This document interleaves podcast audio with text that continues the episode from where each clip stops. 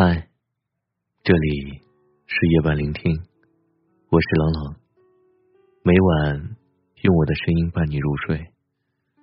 老板和我说，你家大闺女说，家里已经商量过了，希望她毕业以后留在上海。我家大闺女与我在同一家公司就职，做影视文化传媒，但这真不是我私下运作的结果，这是她凭自己的本事。得来的岗位，公司在招人的时候，我就跟老板推荐过我家大闺女。当时她大三，离毕业的时候还有一年。我跟老板说，我是愚公才给你推荐的。这孩子家教好，能力强，现在已经有好几个地方要她。你不先下手，好孩子就给人家抢走了。然后我再鼓励我大闺女去报名。大闺女很优秀。且不说长得耐看，性格温婉，招人喜欢，做事情也是同龄人当中的佼佼者。学的是中文，大学期间夺得了北京市大学生主持人大赛的第四名。我认识他爹以后，夏天安排他在某电视台学习，短短的十五天就受到了栏目负责人的喜欢，希望他毕业以后能留下来。他去应聘的时候。我想当然的以为老板知道了，没想到老板公务繁忙，忘了这件事情。等招聘结束以后，我问他：“我家大闺女你收了吗？”老板大惊失色，完全没有想起来这茬，问我能不能补招。我告诉他孩子的名字，结果他对我说：“已经招了。”这孩子在最后一轮团队建设考试里面表现非常出色。被队员选举出来当领队，我为什么写这么多前情交代呢？是因为我想说出，这么多出众的孩子身上汇集了现在很多年轻人的优缺点。一方面，老板要调整自己的思维以适应他们；而另一方面，孩子们也要掌握一些基本的准则。我第一次带闺女去见何念，能与这样优秀的人近距离学习。机会难得，结果我家闺女在我们聊天的时候，只顾低头翻阅手机。我是通过何念的目光发现她走神了。何念现在已经是话剧界顶级大师了，我们有非常好的私交，我很钦佩何念，胸襟宽广，压得住阵，很善于总结每次成功和失败的经验教训，每一步都走得扎扎实实的。我曾经质疑过，他一个人能否带领这么庞大的团队？事实证明，他的勤勉加上优秀的品格，不但影响力越做越大，而且慧眼识英才。旗下的话剧演员现在有不少都是一线的话剧明星。我之后跟闺女有过一次严厉的谈话，向她交代社交的基本礼仪。愚公，我是领导。雨思，我是后妈。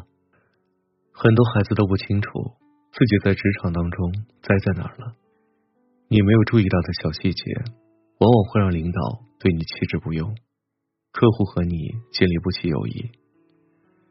移动终端是最近几年才有的事情，孩子们已经养成了手机寸步离身、实时翻阅的习惯。无论是看微信还是查阅资料，都靠手机。诚然，这是科技文明的产物，可孩子们，你们不要忘记，人类情感进化的速度要远远落后于科技的进步。我们到今天都认为，专注倾听对方，甚至把要点拿笔记录下来，而不是拿手机去记录，这是对对方的一种尊重。你和前辈老师们有机会一起学习，一定要用脑用心。他的只言片语都有可能对你产生一生的影响。漫不经心的人会对你产生不信任，或者认为你需要。所以，在重要的场合保持手机静音，不放在桌上或者手里，而是放在包里，这是基本的礼貌。家长往往会忽略这些细节，原因是孩子们跟家长生活的时候，涉及学习的问题多。涉及独立社交的问题少，加之家长对孩子的行为模式会习惯性的忽略，导致孩子们在外工作时那些失礼的细节毫不知情。闺女上次出差，第一次参加大型的发布会，慌慌张张的，把行李丢黑车里忘记拿了，损失一箱衣服事小，却使情绪好几天受到影响，为同事们所调侃。这不仅仅是闺女的毛病，也是孩子他爹的毛病。我从大闺女那儿发现了从小训练孩子的重要性。丢三落四不是孩子的问题，是家长的问题。家长把孩子照顾的太好，替孩子们整理书包，替孩子收拾屋子，替孩子打理出行的行装，所有的一切，你们都替孩子干了。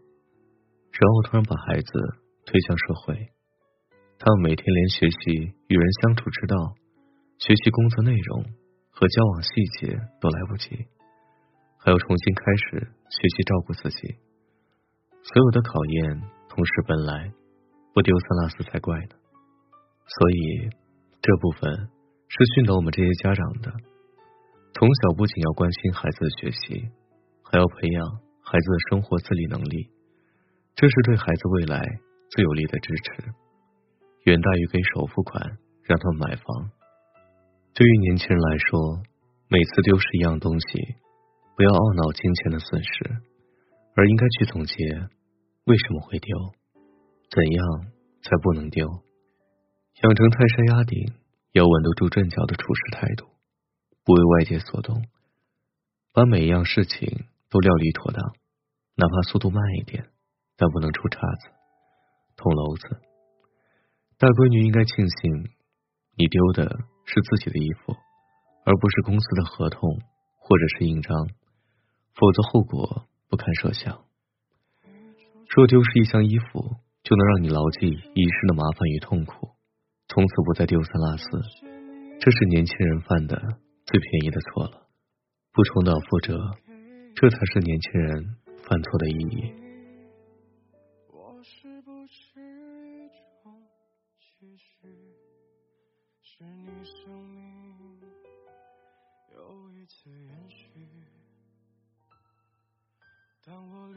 家的那天起，直到你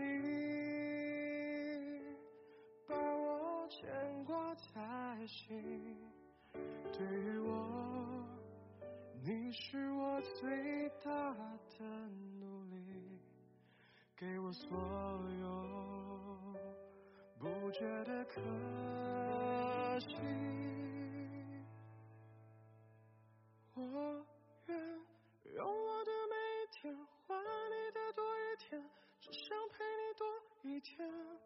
多想我以后少一天，你就能多一天，起码算是种永远。能不能改变？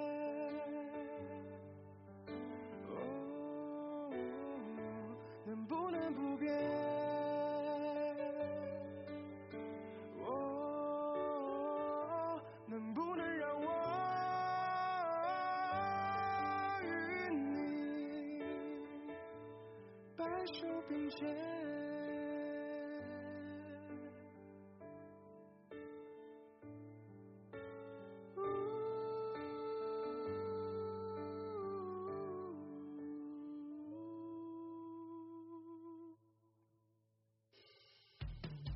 当他走远后的那天起，我心疼你。心里那份孤寂几十年的感情，如今开始追忆，嘴上坚硬，心里落泪滴。我想努力的每一天，管你的多一天，多陪你去看世界。我怕越来越没时间，这童话没有画面，陪伴只能能不能兑现？